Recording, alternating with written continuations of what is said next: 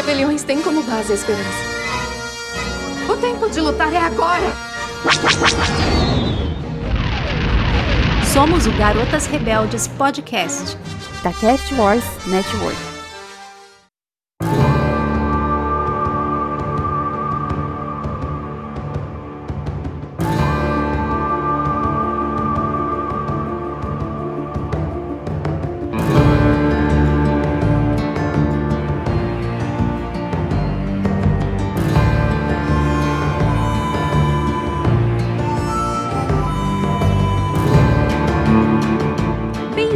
Garotos e garotas rebeldes a mais uma missão. E hoje estamos aqui ainda no clima de Mandalorian, sentindo saudades da série, mas para não deixar morrer essa sensação boa de ter Star Wars com a gente, nós resolvemos fazer aí um balanço do que aconteceu em Mandalorian, mas com um foco aí numa personagem querida nossa, Nabokatan. Hoje tá aqui comigo para essa missão a Bruna, né, Bruna? Olá, gente. Boa noite, bom dia, boa tarde, sei lá que horas você está nos ouvindo. Estamos aqui para falar da minha xará hoje. É... A Kátia bugou. A Kátia é, bugou. Eu vou ter que botar aquele tam. Não entendi. Não, não, fica brincando, que é pra fazer cosplay da, da Boca Ah, mas aí não é uma xará, xará é de nome, aí ah, é uma ah, sósia, vai. Problema. É, uma sósia, isso aí. Eu fiquei tá pensando, mas é Bruna, eu, eu, o que, que sentido tem nisso? Eu, tava aqui nos cálculos muito eu malucos. Eu queria ser que nem ela, bonitona, com aquela idade lá. Nossa, tô muito longe, mas assim. Eu... Ai, que bobagem, Bruno. Você vai dar um cosplay ótimo dela. É, Ótimo. Mas assim, é, então, eu tô feliz. Só por, por ser parecida, a gente tá feliz. É isso aí, isso aí. Vamos aguardar esse cosplay. E para falar de Mandalorianos, temos aqui a nossa garota rebelde honorária, né? Que já foi testada, aprovada, já tem sua carteirinha de garota rebelde, está de volta aqui para gravar com a gente. Se apresente aí, Sam. E aí, pessoal, sem crise? Foi um prazer estar aqui novamente. E para falar de Bocatã, né? Aí, pô, fica bom demais. é tudo o que você queria, né? né? Só isso, só isso. Tudo bem, a gente tá gravando esse episódio, gente, só pro Sam poder participar e falar da Bocatã. Né? Foi só a desculpa. Essa é a verdade, né, Bruna? Só é a desculpa para ele poder falar da Bocatã e falar de novo da Satine. Esse é o é grande verdade. motivo da gente gravar esse episódio. Não vamos. É de bastidores essa fofoca, ouvintes, mas né? essa é a realidade. Quentíssima, quentíssima. É isso aí mesmo. Muito agradecido. Nós é que agradecemos, porque, né, é a gente precisa de alguém que entenda aí dessa fase toda para ajudar a gente a recompor a história e analisar se foi uma jornada que valeu a pena ou não. Porque, né, Bruna? Rebeliões são feitas de esperança e de. Uma líder guerreira. E bota guerreira nisso. Isso aí, que chuta muitas bundas, não é mesmo? Verdade, gente. Com Olha... espada, sem espada, enfim, de várias maneiras. É. Nossa. E é isso, ouvintes. No primeiro bloco, a gente vai relembrar um pouquinho da história da Bocatã, onde a gente viu ela primeiro, qual a nossa relação com ela, se a gente sempre gostou da personagem ou não, como isso cresceu com a gente ao longo do tempo. Conta pra mim, Sam, você sempre gostou da, da Bocatã? Olha, eu sempre gostei da Bocatã. Quando a gente viu ela lá em Clone Wars, né? Primeira vez. Eu já tinha achado ela legal. Ela tem né, uma armadura é, toda estilizada, né? Tem as, as a, aquela marca da coruja, né? O grupo dela, né? São as Night Owls, né? Corujas da noite. Então acho que desde o visual, né? Até a personalidade mesmo, né? Da personagem. É, foram pontos que me chamaram muita atenção. E meio que começou, né? Assim, uma... Claro que a Satine ela que puxou nessa questão de, das mulheres fortes de Mandalor, né? Mas foi uma coisa que foi, né? Cada personagem nova, mulher de Mandalor, é sempre mulher porreta. Eu, eu costumo falar que Mandalor tem a maior concentração, né? De mulher porreta da galáxia, né? Maior, maior concentração uhum. por metro quadrado. Olha, eu acho que você tem razão, viu? Porque realmente, Concordo. né? A gente tem várias Mandalorianas, assim, expressivas, assim, com histórias interessantes e, e muito fortes, muito marcantes e tudo mais. Eu amo também o capacete capacete da, da Bocatã. Eu acho ele diferente, tem aquele desenho da, das corujas, é bem marcante, assim, você logo vê que é ela. Sim. é, é, bem diferente, assim, de outros. Porque todos têm ali a sua característica, né? Mas, mas o dela é bem marcante, assim, eu acho bem, bem diferente. Eu, eu, eu gostaria de ter um, um capacete da, da Bocatan. Se prepara aí, hein, Bruna, pro seu cosplay de, de Bocatan. Nossa, cosplay gente. de capacete e sem capacete. Tem que arrumar É. um cabelinho ou cortar ou arrumar uma peruca igual a da, da Bocatan. Meu Deus. Não, cortar. E não pode bagunçar quando tira o capacete, igual ela. Tem que tirar o capacete e estar com o cabelo perfeito. Tem a tecnologia ali dentro do capacete que faz com que o cabelo fique sempre perfeito. Na hora que tira, não tá amassado, não tá suado, não tá revirado, embaraçado, nada disso. Tá ali perfeitinho. Nossa, vai ser difícil achar quem faça aquele desenho, gente. Do Do capacete? capacete. Ah, mas é hoje em dia tem pronto pra vender, né? Eu já vi já gente comprar o capacete da, da Bocatan. Ai, Deve custar os olhos da cara, mas. pois é, né? É, então, isso que eu ia falar. O da, o da Hasbro, né, que é o Black Series lá, né, que todo bonitão, tava por 999 na época do, da semana da Amazon lá, mas depois subiu pra Hum. mil, 1.300. Eu achei que era na Nossa. faixa de uns mil e pouco mesmo, não achei que É. era menos que isso. Esse capacete, eles têm uma, uma lanterninha, né, aí, aí cada um tem o seu, seu aparato ali. Hum, tá. Então não é só o capacete, né, Ele faz alguma coisinha, né? É, Tem alguma algum poder, alguma eletrônica, tem alguma eletrônica ali no meio, né? Eu fico imaginando, Exato. assim, que coloca, compra né, esses capacetes e coloca, se consegue enxergar alguma coisa ali dentro. A gente tem que perguntar pro Mando lá do canal do Mando Ele enxerga. se ele enxerga alguma coisa com aquilo. o Mando fala que não enxerga nada. Não deve dar pra enxergar nada, gente. E, e soa, né? Fica pior Se eu ainda, não né? me engano, eu acho que até tem uma entrevista, e eu não sei se é a própria Kate Sackhoff ou se é a Emily Swallow. Eu acho que é a Emily falando a armeira, a atriz que faz a armeira, que quando coloca o capacete não consegue ver nada. Eles têm que memorizar bem o que eles vão fazer e tal. E mesmo, ah, lutar, é, ah, mas a armeira também luta. Eu não lembro agora qual das duas que falou que inclusive lutar é muito difícil, porque você não enxerga direito o que tá rolando, né? Deus, deve ser uma coisa de doido. Ainda lutar. E que nem os próprios dublês, né? De corpo do. Os mandalorianos autênticos ali de corpo, né? Os dois que fazem o mando. E eles fazem umas coreografias até complicadas às vezes. Gente, deve ser assim. É tipo demolidor, tem que ser às cegas. lutar Ai, ai. sem ver nada, né? E você, Bruna? Como é que é a sua relação com a Bocatã? Cara, eu sempre gostei da personagem, desde Clone Wars. Eu, a primeira vez que eu vi ela foi lá em Clone Wars. Eu sempre gostei muito dela, achei ela muito, assim...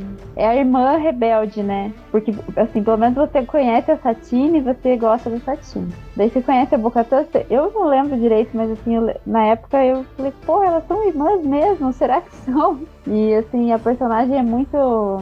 É cativante, né? Ainda mais ali depois, no- quando a gente vê que ela. Tem um episódio que eu adoro, que é aquele lá do. Que o mal mata a Satine. Depois a Bocata vem e salva a- o Obi-Wan ali, ajuda ele. Cara, eu já virei fã dela lá em Clone Wars. E quando eu vi ela em Rebels, eu falei, ai, que legal. E assim, já, já gostava dela também. Mas sempre ficava naquela, putz, os, os Mandalorianos a gente queria ver mais deles, né? E quando ele apareceu na série do do Mando, eu falei, nossa, agora é. E a atriz, assim, que faz ela agora em live action, deu muita voz à personagem. Eu, pelo menos, achei que, que, que casou muito. Que não, acho que não teria uma melhor pra fazer. Na época eu lembro que muita gente comentou e eu falei, ai, cara, pra mim ficou ótima. E eu sempre gostei muito da personagem, demais. É um daqueles casos que eles conseguiram pegar a já a atriz que fazia a voz para fazer live action. É bom quando consegue, porque tudo bem pra gente, às vezes a gente vê dublado, coisa assim, não percebe tanto. Mas pra quem já tá acostumado a assistir no original, quando a gente vê que o personagem também foi desenhado meio com base na pessoa que faz, casa tão, tão assim bem, né? Eu acho que o único exemplo mais triste assim que a gente tem que acabou não dando certo é o da Ashley com a a Soca, A né? Soca. Esse aqui é Uhum. uma pena, porque realmente ela tem um tipo físico bem diferente, né? Da, da Soca. Não sei, talvez até fosse possível, mas, enfim, seria mais. combinaria menos. Então, é, é uma, uma perda, né? Mas quando casa como no caso dela, ou como no caso que vai ser do Tron também, é, é muito bom, né? Já é alguém que já tá com aquele personagem incorporado embora a questão da voz e questão de corpo sejam trabalhos muito diferentes, mas já tem meio caminho andado ali, né? Ela já personificou aquela personagem, então já, já, já vai conseguir dar assim, um passo mais perto de, de ser uma adaptação boa, eu acho.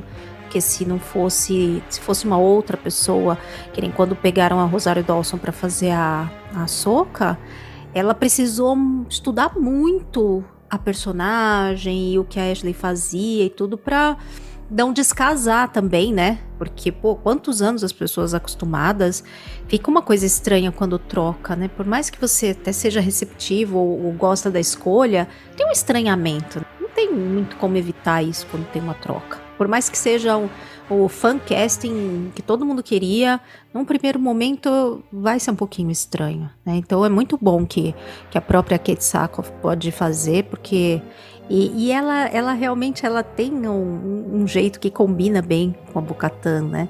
Eu nunca dei muita bola não para Bocatan, lembro mais dela em Rebels, mas eu sempre fui mais ligada na Sabine como Mandaloriana. Então, para mim eu nunca assim, tem muita muita atenção para a história dela. Eu realmente fui me interessar muito mais depois dela aparecer em, em Mandalorian. Que antes de Mandaloriana, quem me chamava mais atenção era a própria a própria Sabine. E, mas a jornada dela é muito interessante, né? Porque é uma jornada longa em Star Wars, com desenvolvimento de várias etapas. A gente vê ela primeiro em Clone Wars mesmo, né, Sandra? A primeira aparição dela é lá. E ela é bem jovenzinha, né? Porque ela nasce em Mandalore mesmo, né? Sabe, eu tive até procurando, não sei se você tem alguma ideia disso, mas eu tive até procurando na Wikipedia e tal. E lá eu não achei que ano que ela nasceu. É uma coisa que eh, de vez ah, em quando se conversa. Pô, quantos é, anos tem, tem, a Bocatã que parece, né, que ela fica no formal ali, não envelhece? Mas é, eu não achei lá, não tá falando. E geralmente eles colocam, né, ah, Bocatã, a humana mulher humana nascida no planeta tal. E geralmente tem o ano lá, né? Com os antes uhum. ou depois da Batalha de Yavin e tal. No caso dela, não tá lá escrito. Mas ela certamente é bem novinha na época de Clone Wars, né? Tanto a Satine, né, quanto a Bocatan, não, a gente não tem né, a data de nascimento das duas. Você sabe qual delas é mais velha, Sam? É a Satine, a né? A Satine é mais velha. Satine. É. A Satine é mais velha. Até o Mando, é, a gente sabe por aproximação, né? Não sabe exatamente, porque a gente não sabe em que ano ele nasceu. Mas com, com a cena que a gente viu lá no final da primeira temporada, que ele. É, aquele planeta onde ele tá, sofreu um ataque de droid B2, né, que era na época das Guerras Clônicas. Então se estima ali que, né, em 22 ABI ele tinha, sei lá, de 10 a 12 anos, né? A gente faz mais ou menos, eu faço mais ou menos essa, essa conta ali, né? Do jeito que ele aparece, deve ter, sei lá, de 9 a 12, vamos chutar assim. Então até chegar em The Mandalorian, né, que é 9 anos depois da Batalha de Yavin, ele teria ali uns 41, 42, então você tem um tem, tem um mínimo de referência ali. O da Bocatan. Ele é um pouquinho mais novo que a Bocatan, então, né? Alguns anos. Ele parece mais né? novo, é, parece mais ele novo. é um pouquinho mais novo, né? Às vezes é, sei lá, tá uns 4, 5 anos mais ou menos. É. Porque ali quando. Deve ser. Quando a Bocatan aparece, tipo, ela não, ela não parece assim tão mais velha do que a Soca. Que uhum. quando, quando a Bocatan aparece, no primeiro episódio que ela aparece, ela tem uma interação com a Soca. E não parece que a Bocatan é muito mais velha do que a Soca. Eu estimo mais ou menos que a Bocatan deve ter ali uns 17 anos. 18, Meio adolescente então, ainda, fim da adolescência, né? É, então teria pra Soca uma diferença, sei lá, de 4, 5 anos também. Uhum. Pode ser que ela tenha ali é, perto de 50 ou um pouco mais, dependendo, né? Porque no, nessa terceira nessa terceira temporada do Mando, ela, ela chega a comentar que é, quando ela era pequena, ela é, foi iniciada né, no, lá na doutrina. Então, alguma idade ela teve, lá, com um tempo, ela lembra do, lembra do pai dela, que morreu ali, que ela fala que ele morreu defendendo Mandalor, e pelo tempo, parece que foi nas, na Guerra Civil Mandaloriana, que foi onde a sociedade deu uma dividida, né? E que depois os derrotados foram exilados, né? Em Concorde. Então, é, se ela lembra do pai ali, mais ou menos ali em, em 42 anos antes da, da Batalha de Yavin, para lembrar do pai, ela tinha, sei lá, uns 3, 4 anos, pelo menos. Uhum. Aí se a, se a gente fizesse essa, tipo, ela tem quatro anos ali. Pra recitar o credo lá, já precisa saber falar, enten- meio entender, né, o que tá, falar. o que tá recitando, né? Então não Exato. pode ser Então, muito Pode criancinha. ser que ela seja até mais velha, né? 55. É, 50 talvez ela tenha perto dos 50 anos. Gente, perto dos 50 anos hoje em dia a gente ainda tá. Ainda tá conservadinha. Eu também tô perto dos 50 É. anos, gente. Nossa, Então, mas se eu tiver como a Bocatã com 50 anos, eu tô muito feliz, gente. a Kate, ela tem 42, se não me falha a memória agora. Nossa, mas Olha. ó, vamos atriz. falar a verdade. Vamos, vamos falar a verdade. Ela lutou com aquele sabre negro melhor de qualquer outra pessoa. Com certeza. Se eu tiver com aquela idade fazendo o que ela tava fazendo, olha, eu tô assim mais do que feliz, entendeu? Sim. Se bem que, né, nas cenas de luta não é ela. Quem faz a, a dublê de lutas da Kate é aquela Johanna, a mesma que fazia cenas de luta lá em Boba Fett no. Aquela mulher que fazia a do povo da areia, sabe? A que treinava em luta o pessoal. É a mesma dublê, ela faz as cenas de luta da Bocatan também. É muito boa ela. É ficção, Kátia. Na história dela lá. Tá bom, tudo bem, Bruna. Eu não vou quebrar sua suspensão de descrença. Tudo bem, tudo bem. Tu pode acreditar que é ela mesma lá. Não vou, não vou ser eu É que vou ficção. estragar né, a sua fantasia. Desculpa. Pense, pense como esse povo mandaloriano ele é intrigante, né? Ele é muito mais evoluído que a gente. Imagina a mulher, sei lá, 50, 60 anos fazendo o que ela tá fazendo. É, e assim, e acho que é uma característica deles, porque você veja, a Sabine também não é muito nova. Pelo menos, eu, é, assim, ela não parece ser tão novinha. Os, os mandalorianos homens também, eles também. Olha lá o, o Visla, eles parecem ter um- uma. Vamos dizer assim, horrível isso, mas uma duração maior do que a nossa. É que eu acho que eles, assim, eles estão sempre treinando, né? Eles estão sempre se exercitando muito, eles sempre se mantêm em- de uma maneira vigorosa, não ficam parados, né? Fora que assim, imagina o peso que é você carregar aquela armadura. Só isso já é um exercício, não precisa fazer nada. Você andar o dia inteiro É. carregando aquele peso todo. Já é um baita exercício, Verdade. não é mesmo? É. Se a gente Tem andar essa, carregando aquilo tudo, vai ganhar músculo só de levantar da cadeira e sentar. é. Porque, pô, pesa pra caramba. Uma armadura é um negócio pesado, né? Então, imagino que ajuda. Não toma sol, fica coberto, a pele conserva mais. Tem tudo isso, né? Boa, hein? É, a gente sabe bem o estrago que o sol faz. Tatooine tá aí de prova. Pra mostrar o que, que acontece com a pessoa que toma muito sol.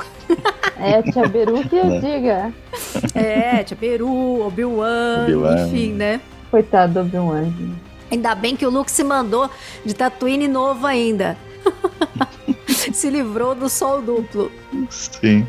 A Sabine teria mais ou menos ali uns 30 anos só. É, eu acho ela uns 10, pelo menos uns 10 anos mais nova que a Bocatan, não? É, Pelo então. menos ou mais. Porque ela, a Sabine nasceu em 21, antes da Batalha de Yavin. né? Hum, ela é um pouquinho só mais velha que o Luke e a Leia. É, Dois anos. Porque eles são de 19. sim, é, E exatamente. o, o Ezra também é de 19, não é isso? Eu acho que o Ezra tem a mesma idade Isso, deles. nasceu no. O ano, hein? Que ano assim premiado, Né? né? As pessoas nascerem ali. pessoas. Várias crianças importantes. É, pessoas importantes. Então, é, se ela então tem 20. Ah, ela é jovem mesmo. Né? Então, tipo, se acaso a Soca for passar em, em 9 ABI, ou 10 que seja, ela teria 31. Ah, mas a atriz que tá fazendo ela escalada pra soca é uma atriz jovem, né? Ela é jovem, bem jovem. Então, combina direitinho. Acho que ela tem 25, eu acho. Combina direitinho. Vai ficar bom. Mas a história da Bocatan, ela gira muito em torno ali de, dos conflitos também de Mandalore e da, da família. Consegue contar um pouco pra gente aí, Sam, como é que foi essa, essa interação dela com as crises do planeta e da própria família? Vamos, vamos- vamos fazer um resumo aí, né? Tentar resumir rápido. Eu acho que tem, tem muita coisa que a gente não sabe, coisas do tipo aonde que ela tava, né, enquanto a Satine tava governando lá e antes dela se juntar ao Olho da Morte, né? A gente sabe que ela se juntou ao Olho da Morte ali dois anos enquanto estava rolando as Guerras Clônicas. Começou as Guerras Clônicas, ela se juntou ao Olho da Morte uns dois anos depois. Então a gente não sabe onde ela tava, né? E nem como foi a questão do, é, do tipo. A gente sabe que a Satine ela foi protegida, né? Pelo, pelo Qui-Gon e pelo Obi-Wan ali da Guerra Civil. A gente não sabe quando que a Bocatan se separou é, lá da Satine, por exemplo. A gente não sabe. Tem várias lacunas, né, na história dela, assim, né? Tem várias lacunas.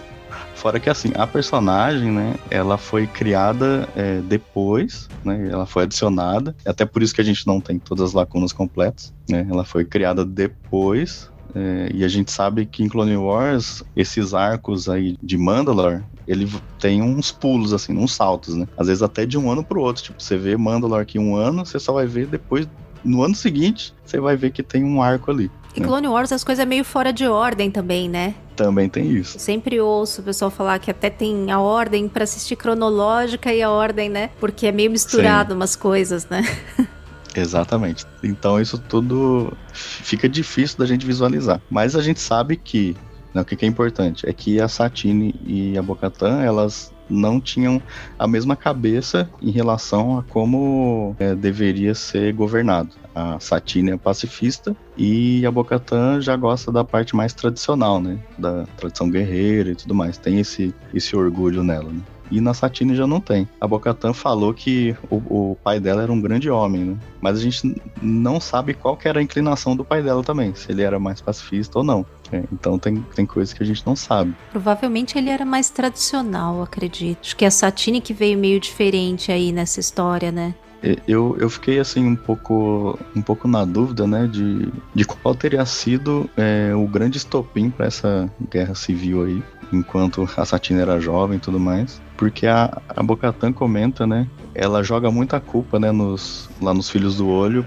por ter uhum. dividido a sociedade, né? E ela comenta pro Mando que quando ela iniciou na doutrina, né, ela fala que era apenas um teatro para os súditos. Então eu não sei se até o pai dela tinha muito apego às tradições ou se era uma coisa dela só, né, de ela não ter muito apego. Ainda me dá a impressão quando tem essa parte que é mais ela, porque ela acho que fala alguma coisa do pai todo orgulhoso que ela estava recitando. Hum. Eu acho que tem alguma fala nesse sentido, me passou essa impressão.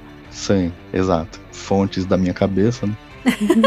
Eu acredito que o grande estopim pode ter sido essa questão de, tipo, é, muitas pessoas virem é, a doutrina como religião e não só como tradição. Outras pessoas já não, já não levavam tanto assim essa questão é, tão a sério. Então pode ser que tenha tido ali uma, né, um estopim seja essa questão de ah, vamos seguir, não vamos seguir, vamos parar de seguir as tradições, não vamos. E aí pode ter ocorrido esse estopim. O Bocatan falou mais de uma vez, né, que os filhos do olho é a razão de ter se dividido a sociedade. Pode ter alguma coisa a ver. Os filhos do olho ou o olho da morte? Então, ela falou pro Jim o povo dele, né? Porque os filhos do olho já é uma, uma dissidência, meio que um uma ramificação, né? Descendência ou dissidência, ramificação, né? Da Death Watch. Eles não são exatamente mais. A Armeira fala alguma coisa, eu acho, que não existe mais o. Não existe mais olho da morte. Tem um momento que ela fala, né? Isso pra. Acho que ela fala pra Bocatan até. É pra Bocatan? Foi para aqueles piratas lá, quando eles estavam no barco, hum. né? E tem aquela conversa lá à meia-noite, assim, hum. assim, todo mundo ao luar, né? Aí eles o pessoal do barco pergunta, né? Ah, vocês eram do, do Olho da Morte? Ela fala, não, o Olho da Morte não existe mais. É mesmo. Também não fica claro, tipo, se o, o Olho da Morte, se, o, se os Filhos do Olho é bem depois, ou se é junto, ou se quando foi exilado é bem assim vago, né? Dividiram, né? Então fica assim, a gente não tem uma explicação é, fechando né, essa ideia. O que é mais crítico ali é que a Bocatan e a Satine ela não, não concordavam. A Bocatan acabou se juntando ao Olho da Morte, que era totalmente contra a Satine, né, a, a, o governo da Satine, né, a forma dela governar. Então a Bocatan se sujeita a ser ali o primeiro imediato ali do, do Pré-Visla, né, que era quem possuía o, o sabre negro ali na época das Guerras Clônicas. O Pré-Visla, ele é pai do Paz Visla? Você sabe disso? Se tem essa relação? Se é só do clã? Será? Eu nunca tinha pensado nisso. Eu acredito que ele, ele seja um. Não é parente, né? Mas é. O Pré-Visla seria um ascendente do Paz-Visla, né? Eu imagino que, assim, algum parentesco tem, porque. Deve ter, né? Já que o sobrenome é o mesmo, né? Porque geralmente as casas, elas são meio que de parentesco também. No geral, né? Sim. né? É da casa, é meio que parentesco. Sim, tem essa, tem essa questão aí, né? Dos clãs ter a ver com a família, né? Tá intimamente ligado com uhum. a família, né? Você acha que era a relação delas? Ah, assim, eu vi mais só a questão ali do, desse, desse pedaço de Clone Wars que tem a luta com o Maul, né? E toda a tragédia ali. Mas não, eu não me parece que mostra muito da, da interação direta delas. Você lembra de ocasiões assim que apareça para sentir se elas se davam bem ou se era muito conflituoso? Você hum, lembra também, é. Bruna? Se você que lembrar também quiser comentar? Via mais como uma rixa de irmãs ali, né?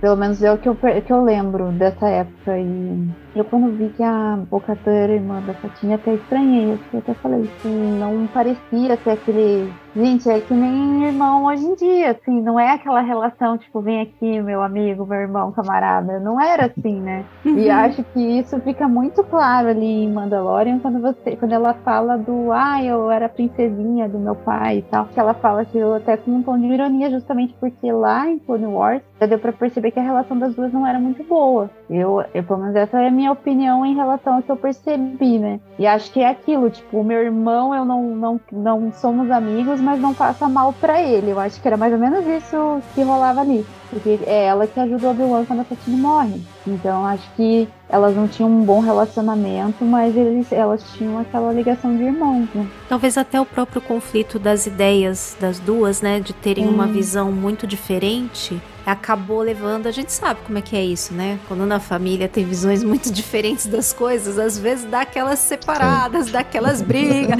aqueles almoços de família com torta de climão. Devia rolar umas coisas assim ali na família Crise. Devia ter muita crise nos almoços de família, né? Exatamente. Devia ter muita crise. Não é mesmo? Então fica imaginando. Eu só me lembro de uma cena, assim, que, que as duas interagem mesmo de fato, assim. Quando o Cork e a Bocatan, eles conseguem tirar a Satine ali da prisão e é quando ela consegue por um momento, né, ficar livre, ela consegue mandar mensagem pro Obi-Wan falando que Mandalore foi tomado pelo Maul e tudo mais. Eles são capturados novamente, né? A Satine, a Bocatan e o Cork fogem quando o Cork entra, né, pra tirar ela da prisão e tal, e aí aparece a Bocatã, né, o Cork fala, né, fica tranquila, tia, que ela, ela tá do nosso lado agora, porque a, a gente, é, ela, ela seguiu o pré-Visla, mas o Mal matou o pré-Visla, a Bocatã não, não achou que seria legal seguir o Mal, desde o começo ela já falou pro pré-Visla, ó, esse cara aí não me cheira bem não, né, uhum. o pré-Visla insistiu e deu no que deu, né? Então quando o Mol assumiu, a Bocatan falou: não, não vou servir você e foi embora. Aí a Bocatan fala ali até, né, que o amigo do meu inimigo é, é o meu amigo. Uhum. Então agora elas têm um, um, inimigo em comum, então elas, elas se juntaram. Né? Essa cena a Satine fala também, né? Que houve um tempo né, em que nós duas estávamos no mesmo lado. Né? Uhum. Né? Será que esse tempo voltou? Aí a Bocatan já dá meio que um balde de e falou: não, a questão aqui é que a gente tem o mesmo inimigo, né? E a gente, a gente tá do mesmo lado nesse momento. Né? Então eu lembro dessa única interação e acho que a Satine fala para acho que é pro Obi-Wan, né, depois, quando eles estão tentando fugir, para ele entrar em contato com a irmã dela. Mas, tipo, é só isso, né? Não, a gente não sabe mais nada, assim, das duas, assim. Fica meio nebuloso, né? É até é, instigante, na verdade, porque quando ela começa eu pelo menos ali em Mandalorian, quando ela começou a contar a vida da, dela, da infância, eu achei que ela ia falar mais disso, né? Até queria uhum. saber e tal, e ela não falou. É isso que eu falo. É, porque ela nem cita a irmã nem nada, né? É, exato, ela não, não fala, mas eu achei que ela ia aprofundar nesse sentido e eu fiquei esperando. Falar bem a verdade, aquela cena, eu sei que tem gente que detesta, mas é, valia um flashback, né? Teria sido legal, tipo, um flashback das duas. Eu pensei, eu pensei que teria, viu? É, eu achei que ia ser muito lindo, assim. Já pensou a gente ver a Satine em live action, assim, num flashback, que lindo que ia ser?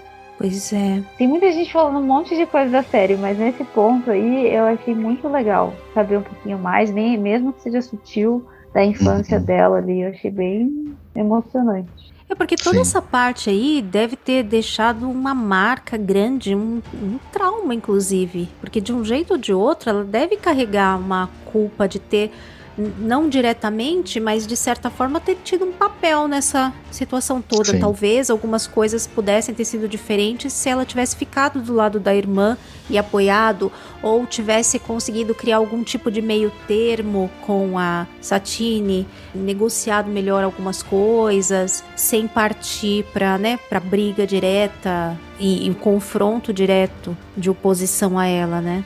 Então isso certamente deixou uma marca nela, uma culpa, enfim, deve ser uma situação bem complicada na cabeça dela. Eu, eu acho que eles poderiam ter aproveitado e citado isso lá, né? Sim.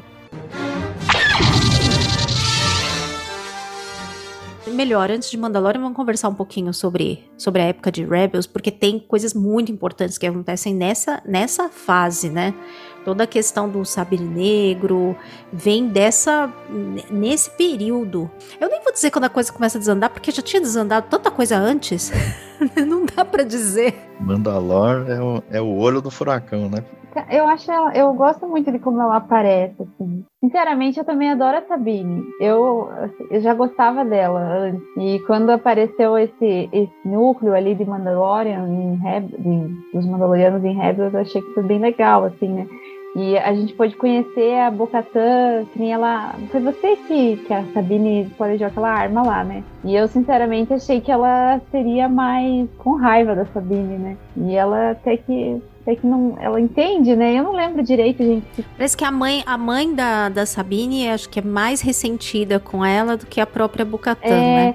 Mas ela, ela, eu não lembro, assim, eu lembro vagamente, mas eu acho que ela toca, assim, que ela também já errou, uma coisa assim, ela fala pra Sabine. Não lembro direito se ela fala alguma coisa assim vaga memória. Tem um papel bem interessante ali. É, claro, é sutil, né? Mas uh, desde Rebels, a gente já vê isso desde Clone Wars, mas assim, em Rebels a gente vê mais aquela líder, né? Porque em Clone Wars ela não é uma líder especificamente, assim, ela tem aquele ar de liderança, mas a líder ali é a, Sati, é a Satine que acaba morrendo, né? Mas depois você vê ela em Rebels como uma líder, como uma realmente, ah, não, o trono, né? O trono, entre aspas, era meu, então eu vou assumir daqui, eu vou, vou coordenar. Ali em Rebels a gente vê a, a Bocatã bem mais, mais se impondo, né? Pra quando chegar Ou pelo menos tentando trilhar esse, esse caminho de se firmar como líder, né? É, mas assim, eu acho que uma coisa interessante é que os Mandalorianos também viam ela como uma líder. Pelo menos ali em Rebels a gente vê como eles respeitam ela. Acho que uma coisa, outra coisa interessante também é que, embora ela fosse do olho da morte lá, né, em Clone Wars e tal, é, ela não era uma pessoa ruim, né, porque a gente tem ali no, no Rebels que tem os Mandalorianos que davam no lado do Império. E ela não, é. ela permaneceu firme à cultura dela e não, é, os Mandalorianos eu vou proteger, e ela era uma pessoa, ela só tinha convicção. Às vezes é o que falta no nosso mundo, às vezes assim, as pessoas elas, elas são tão ou certo ou errado de um jeito tão categórico sem pensar por que, que você está falando aquilo. ela não, ela tipo, ela tinha as ideias dela e ela era convicta naquela ideia, mas nem por isso ela pô, era ortodoxa, vamos dizer assim, né? Eu acho isso muito interessante que o Rebel deixa bem, demonstra bem isso, assim. Que ela não foi a favor do Império, ela seguiu, não, vou liderar o povo e tal. E, assim, uma coisa muito interessante, pelo menos na minha visão, é que eles conseguiram trazendo isso aos poucos, né? Tanto de, de, de Clone Wars, a gente vê ela ali pequenininha, vamos dizer, entre aspas, né? É, tímida, vamos dizer assim. E ali em Rebels a gente vê uma líder já, e em Mandaloriano você vê uma puta de uma líder. Então, é, a personagem realmente foi evoluindo muito. E quando ela pega o sabre negro lá em ganhando maturidade também, né? Sim. E, e veja que a, a, Sabine, em Rebels, ela, ela reconhece a Bocatã como uma figura de, de autoridade. E eu acho isso muito interessante, porque né, ali o, o, o, povo mandaloriano ele é muito guerreiro, né? Não, é a honra, é isso. Assim, eu, eu falo, eu adoro Star Trek. Eu falo, Mandaloriano é o Klingon. São os Klingons de Star Wars, entendeu? Quem, quem, quem assiste Star Trek sabe do que eu tô falando. É, tem algum sentido isso. O povo mandaloriano são os Klingons de Star Wars. É, porque, tipo, eles têm a honra, eles têm as, as, Briga muito. deles. Sim, eles são um povo guerreiro e às vezes são cabeça dura. É, claro, o Klingon é um pouco mais radical. Mas assim, eles são os Klingons de Star Wars. Só que eles reconhecem, né, a, a figura de autoridade ali da Bo-Katan, como os próprios Klingons também têm a figura de autoridade deles. E normalmente elas são impostas pela força. E a Bo-Katan, ela é pela, pela postura dela. E a gente já vê isso lá em Rebels. Mas mesmo assim, tendo essa postura de líder, mas mesmo assim, por conta da questão do sabre, não foi todo mundo que aceitou tão assim. Para eles pesa muito, muito mesmo a coisa do combate, né? E da pessoa se provar pelo, pelo combate. É sempre uma coisa de segundo segunda categoria ou segundo plano, uma pessoa que ascendeu sem ter sido pela via do, do combate. Os Mandalorianos têm isso muito forte. A gente talvez possa ir passando um pouquinho para Mandalorian. A gente tem quando ela consegue vencer o, o X, por exemplo, ele, ela logo conquista ali uma uma liderança, porque eles veem ela vencê-lo em batalha, independente de sabre, qualquer coisa, isso para eles pesa demais. Eu fico, fico me perguntando se quando ele levou as coisas, eles devem ter dado uma lutada, sabia? Eu não acho que ele simplesmente sairia andando com a frota, com tudo, sem ter tido uma briga. Eu acho que ela tava muito para baixo, talvez não sei se tenha briga.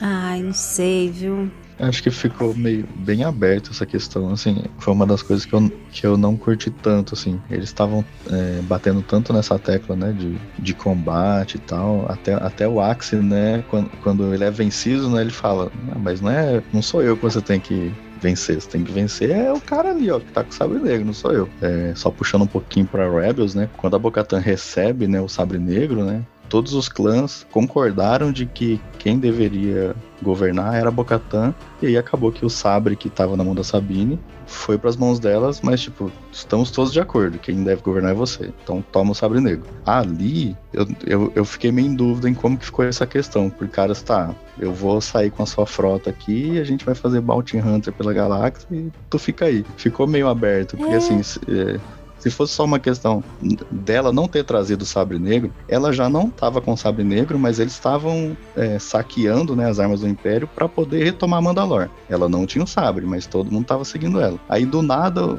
os caras saem para fazer Bounty Hunter e tipo, a desculpa é porque ela não tinha o sabre.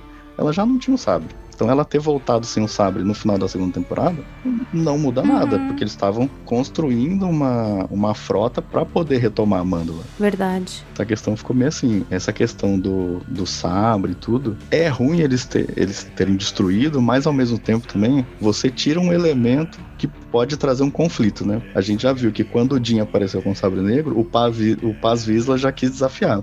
Pô, é uhum. É relíquia de família, né? Vamos, vamos brigar então para ver quem que vai ficar com. Então, assim, é aquela coisa, é aquele, é aquela coisa que vai puxando o conflito, né? Vai atrair o conflito. Uhum. Foi uma boa para você começar um, um uma nova era. Uma coisa que eu achei muito legal que o Mando fala, né? Que são as razões pela qual ele seguia é, a Bocatã, né? Por causa da lealdade, da honra. Por causa do caráter dela e tudo mais, da honra. São é, adjetivos, são pontos que realmente devem estar em cima de uma arma. Não é só porque você está segurando a arma que você, você é digno, né? Por exemplo. É, é a mesma coisa do mal ter guido o sabre, ter ganho em batalha, mas uhum. aí? O que é torna bom. ele digno, né? Assim, não torna mesmo, né? Eu gostei desse ponto de ter eliminado o sabre, porque eu acho que é mais uma coisa para demarcar o fim de uma era dos Mandalorianos e o começo de uma era nova.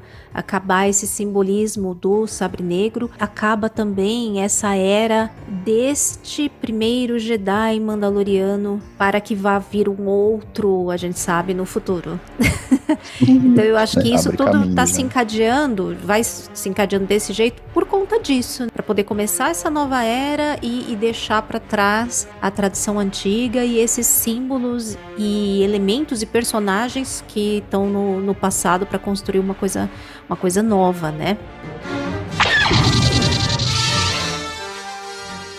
Vamos passar então para a jornada da Bocatan em Mandalorian? Quando ela aparece, como é que ela se constrói, se ela aparece lá no começo, dando a entender que vai ter tanta importância depois ou não, parecia só ali uma participaçãozinha especial, né? Quando a gente viu a primeira vez e se tornou um outro ponto central da série. Vocês esperavam quando viram a, a Bocatan a primeira vez lá em Mandalorian que a jornada dela fosse ter, ser tão significativa assim na série como acabou sendo, Sam?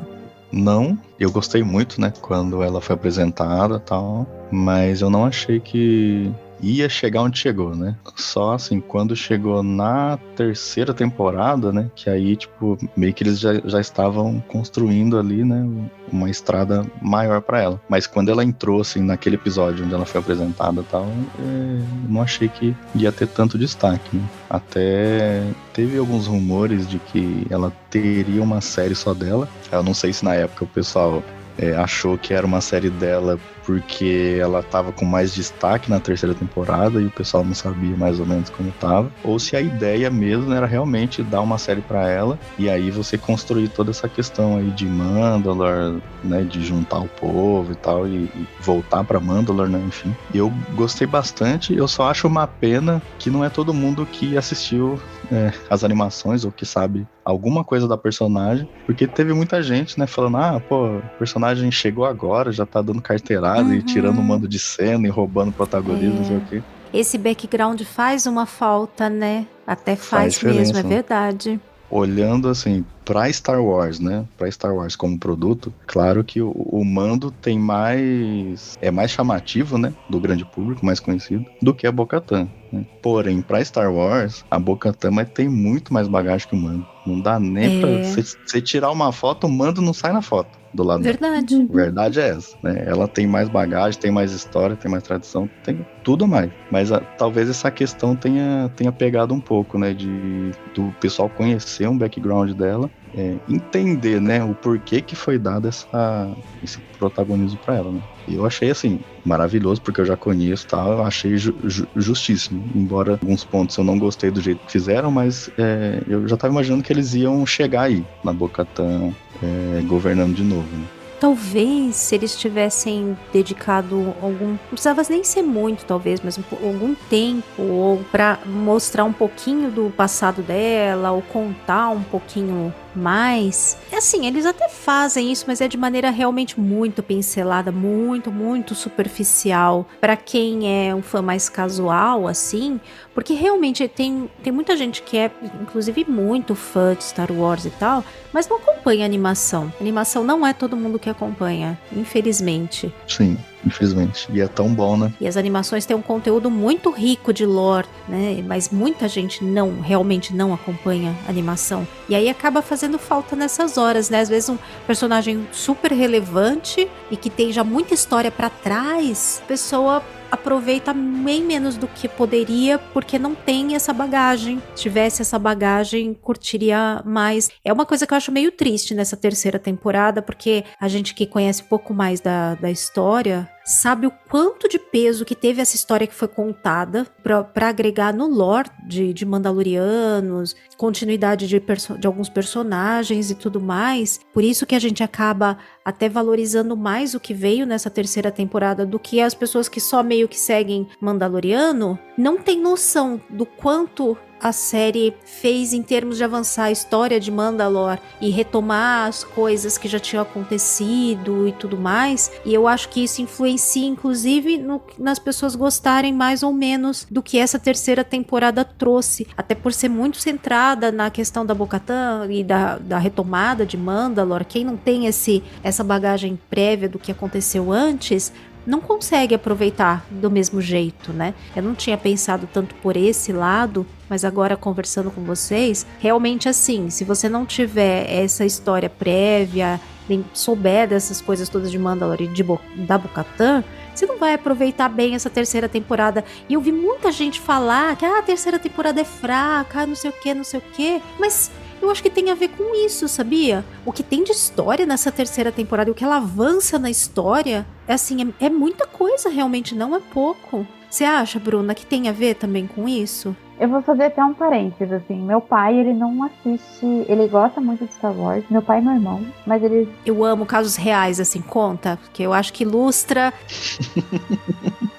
um case de sucesso. Dá, assim, um contexto pra gente, é perfeito. É, meu pai, eu fiquei insistindo, falei, pai, assiste Mandaloriano, é legal e tal, né? E ele não assistiu os desenhos. Meu irmão assistiu Rebels, acho que Clone Wars ele não assistiu.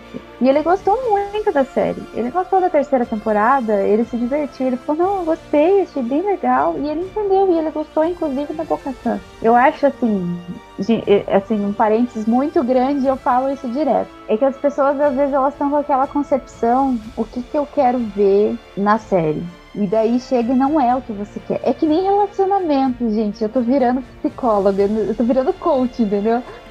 É, é, assim, é, que nem, é que nem relacionamento. Tu, tipo, vai com uma expectativa que você vai ter alguma coisa ali e tal, e não vai, e às vezes não, não é do jeito que você quer que vai acontecer. E daí você fica frustrado. E eu acho que essa terceira temporada de Mandalore, como terminou ali, a gente teve aquele, aqueles episódios no meio de Boba Fett. E deu, já deu um hype assim, né? Poxa, você viu o Mando com, com o Grogu, com o Baby Yoda, e viu o Luke e tal. Daí você veio pra essa terceira temporada, o povo achou que ia ver mais disso. E veio pra um outro lado. E daí gente, nós, fãs, assim, tipo, já curte muito Clone Wars, curte muito Rebels. Você vê o que você tá vendo ali, eu pelo menos, que pô, pra mim tá ótimo, assim, foi, foi uma temporada, eu gostei muito, claro, teve coisas que podia ser diferente, ah, teve, teve episódio do Death, teve não sei o que, mas gente, não me importa, eu adorei, e eu acho que quem reclamou foi por dois motivos, de verdade, uma foi porque é igual o Obi-Wan, tinha aquela, aquela expectativa de ter uma coisa assim, eu tô eu quero isso, eu quero ver isso, eu não aceito outra coisa. E dois, porque realmente não entende o peso da história. E agora um parênteses bem pessoal. Eu, quando saiu o Mandaloriano, eu fiquei com raiva da série, porque tinha muita gente falando do episódio, muito mal do episódio 9, e veio o Mandaloriano, falei, porra, veio o Mandaloriano, só pra, pra, pra, pra, pra o povo ficar falando que Mandaloriano é a melhor coisa do mundo e meter mais pau no, no episódio 9. Eu senti um pouco isso também, viu, Bruna? Não que eu cheguei a ficar com raiva de, de Mandaloriano, mas eu ficava meio, ai, gente, que saco isso. Uhum. É, eu, eu, acho uma coisa muito chata quando você, para falar bem de um conteúdo, tem que ficar diminuindo o outro, vice-versa, sabe? Eu tentava me convencer que a série era ruim, assim, porque eu gostei muito do episódio 9. E eu falei, não é possível que o povo vai usar o Mandaloriano para falar mal do episódio 9. E muita gente eh, usou, né? E eu, mas assim. Das sequels de maneira geral, né? Não só do é, episódio 9. Não, mas é que o 8, o 8, o filme, eu não sou fã do episódio 8. Eu, sinceramente, sou do conta. Então eu Mas a, o que a gente tava falando acontece perfeitamente aí também. O que você tá esperando ver e vem uma outra. Aconteceu com os dois, gente. Aconteceu com os dois. Aconteceu Sim. com oito e aconteceu com nove. É, quem ficou baqueado com oito também, em grande parte, foi por isso. Quem ficou baqueado com nove também, gente, foi por isso. É. Esperava ver outra então, coisa, mas... sabe? E aí, às vezes, a ideia ou bateu para você, você gostou, ou não bateu, você não gostou. E aí, vai fazer o quê, é, né? Pra, pra mim, o, o, o 8 não foi tão bom porque o Luke morreu, entendeu? Tipo, eu fiquei naquela. Ai, cara, eu fiquei triste por causa disso. Mas assim, não, nunca falei mal do filme. É, não é o meu filme favorito e tá tudo bem. Mas depois, voltando pro. Mas a gente não desconsidera, da... né? Se não fala Sim. que é o pior lixo do mundo. Né? Não, eu não gostei, tem várias coisas que me incomodam. É, eu, eu sou muito parecida com você nisso, Bruno. Eu também não gosto, mas tem, sei lá, uns 25% do filme que eu amo. O resto, não, mas enfim, é assim. Ah, eu vi. Eu vi o Adam Driver. Eu vi o. A gente viu o Adam Driver sem camisa. olha. Deram aquela pelada, né? Tá tudo bem, tudo ótimo, entendeu? Brincadeira. Mas assim, é, ele não é lindo, mas sem camisa fica melhor, entendeu? Então o. Sam tá se matando lá do outro lado, tá, tá morrendo até engasgado depois dessa, Bruna. É, mas tipo assim, a gente assim, tinha que ver o lado bom do ator, né? Vamos combinar. Mas tudo bem. Qualquer lado ali tá bom, mas a gente viu um lado, tudo bem. Ah, vamos combinar, Kátia, que ele não é o ator mais lindo de Star Wars, né? Mas sem camisa ele dá uma boa melhorada. Tem o seu charme, né? Ah, vamos lá. Voltando. Antes que a gente perca o Sam. Vamos perder o Sam no meio dessa coisa. Tô ficando roxo já. É, a primeira temporada pra mim não era a grande maravilha do mundo, porque eu queria que. Pô, eu fiquei chateada, porque daí o povo usou a temporada pra falar mal do episódio 9. Mas daí, conforme foi passando, a segunda foi muito legal. E eu acho que ela foi crescendo. Pelo menos na minha percepção, a história foi avançando muito naquilo que eu quero muito continuar vendo, que é o povo mandaloriano, como que ele funciona. Como que Se eles expandindo, né? Por que, que eles não apareceram? Não ficando só naquele mundinho. É, e assim, eu acho que, já que o povo reclama tanto de, de- de- só de ter Skywalker, não sei o que, muito embora eu adore, e quanto mais Skywalker pra também. mim, melhor. Manda mais Skywalker pra mim que tá pouco. Tá tudo bem, mas assim, tipo, eu acho que é um negócio muito legal deles explorarem e é aquilo que a gente falou lá no início. Eu quero ver flashbacks de Satine e de, de, de, de, É. de Bo-Katan. Eu quero ver mais disso, sabe? Podiam ter enfiado uns na série do Obi-Wan, né? Convenhamos também, né, aham. gente? Ah, oportunidades desperdiçadas também, né, gente? Poxa vida, se foi uma passagem tão importante pra ele, né? Como é que não tem ninguém lá pra sugerir essas coisas? Não custava ele chorando lá dentro da caverna, lembrando no flashback. Eu queria ter visto. Horas. Sim. também. Faria minha alegria. A gente até falou que a gente quer uma série deles. Seria muito legal dele da época dele menino lá com ela defendendo. Gente, seria lindo. Disney nos escute. Mas enfim. Mas eu acho que assim, resumindo, eu acho que eu quero muito mais ver Bocatã evoluindo cada vez mais e agora então deu, ó, o último episódio pra mim a parte, uma das partes mais emocionantes foi dela acendendo a grande forja lá junto com a armeira. Quero ver mais daquilo, quero ver a sociedade evoluindo, quero ver eles reconstruindo o planeta e quero saber por que, que eles não aparecem no episódio 9, entendeu? Tipo, eu quero ver isso, entende? Ai, eu não sei se eu quero saber, sinceramente. Eu acho, Kátia, que eles vão Eu acho tudo maravilhoso, só que quando eu começo a pensar no futuro, eu fico, ai meu Deus, tudo vai dar ruim. Não, eu acho que eles se fecham. É o, como é, que é? é o efeito Bad Batch. É, Né? Vai todo mundo morrer. Vai todo mundo morrer! É isso. ah, não. É porque precisa ter uma boa justificativa, né? Ai, gente. Pode ser, viu, que assim, eles queiram deixar a gente bem traumatizado, chorar bastante. Sei não, sabe? Que é pra que, inclusive, tudo que a gente vê lá na frente tenha mais peso, Sim. né? Sim. Pra, pra ver o quanto de perda, o quanto, sabe, de coisas terríveis que aconteceram nesses, nessa lacuna de 30 anos aí. Pra que tudo que acontece depois, nesse pós-sequel, que são as sequels do cinema, né? Tenha um Hum. peso realmente maior, inclusive, emocional, né? Essa construção, ela pode, pode fazer isso, né? Dar um peso emocional é, maior. Mas vocês ficaram satisfeitos, assim, com o arco da, da Bo de ascensão aí nessa terceira temporada do Mandalorian? Vocês acharam que ficou bem construído a maneira como ela foi adquirindo poder e, e adquirindo liderança? Os degraus que ela foi galgando até chegar lá, vocês acham que a temporada conseguiu entregar uma construção legal dela? Dela, sim. A gente viu, né, é, como que desde o início, né, ela foi numa crescente, assim, né, depois que ela salvou o Manjo lá, duas vezes, né, no mesmo episódio, ela lutando com o sabre e tal, e, e a forma, né, com que ela, mesmo que não tenha sido por vontade própria, né, mas ela acabou se juntando ali com o pessoal do, dos Fios do Olho, foi recebida, andou com eles, né, da forma, até ela comenta em um episódio, né, da forma que os nossos ancestrais faziam, é, então ela foi conquistando o espaço dela na série, foi provando que ela poderia novamente governar. Pô, e teve coisas ali que, pra mim, assim, das coisas que eu mais gostei, né? Foi naquela cena do que ela luta com, com Axie Wolves, né?